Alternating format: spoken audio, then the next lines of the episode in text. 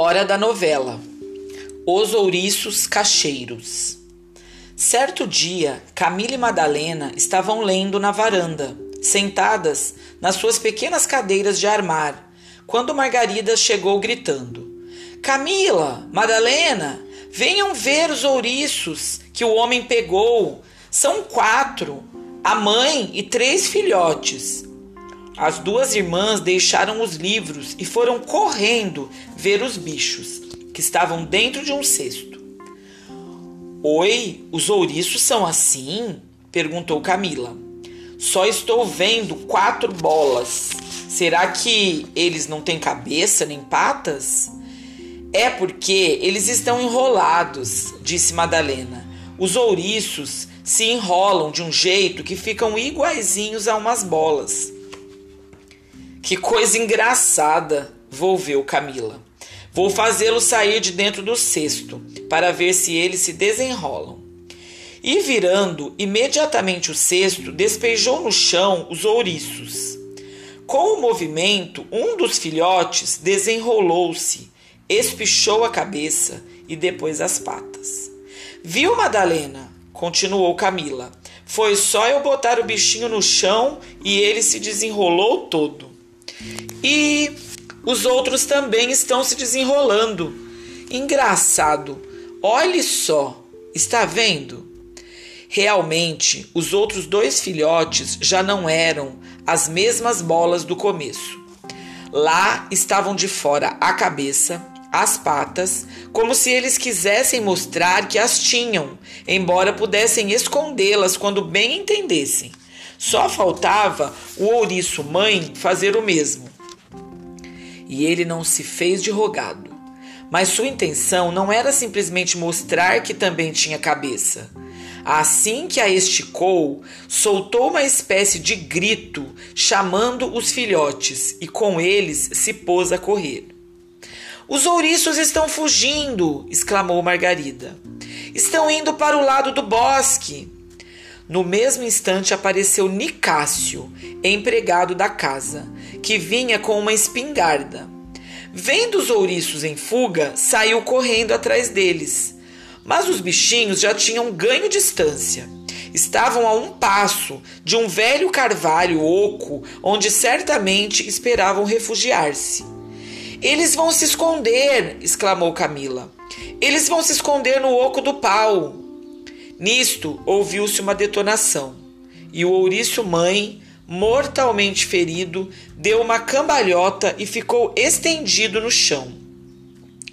Ô Nicásio! gritou Camila. Por que fez essa maldade? Madalena também gritou. Isso não se faz, Nicásio. E Margarida, com cara de choro, começou a lamentar. Ô oh, gente, agora os filhotes vão morrer de fome. Nicásio matou a mãezinha deles. Pegando-os um a um e colocando-os na sacola de caça que trazia ao ombro, o empregado surpreendeu as crianças com esta explicação: Não, eles não vão morrer de fome. Isto só ia acontecer se eles ficassem vivos, mas eu vou matá-los. Não, não, protestou Margarida. Não faça uma coisa destas.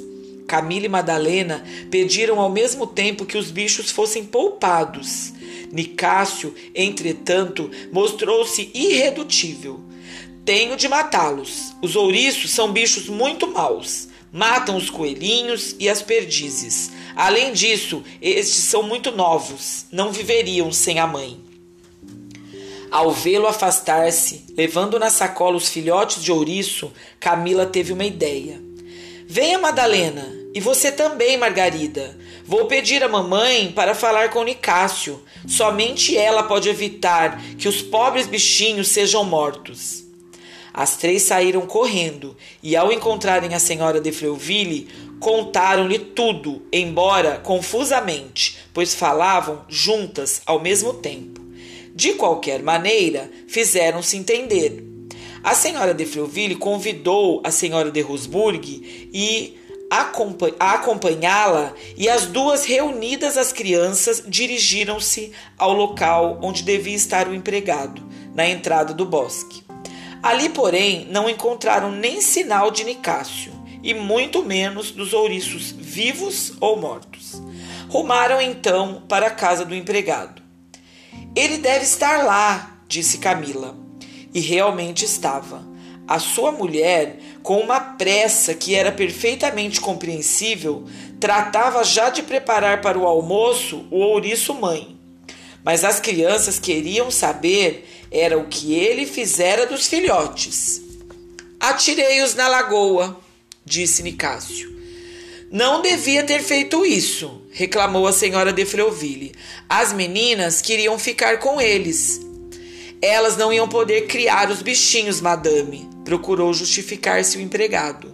Os filhotes eram muito novinhos. Sem a mãe, não iam durar mais do que dois ou três dias.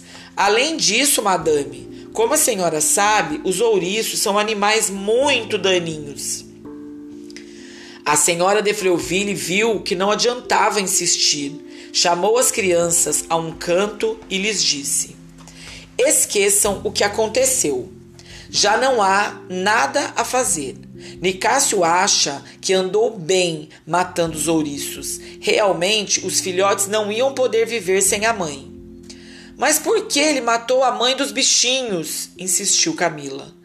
De outra vez ele não matará, prometeu a senhora de Freuville para consolá-la.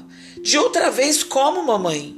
Ora, minha filha, quando ele encontrar outro ouriço com outros filhotes.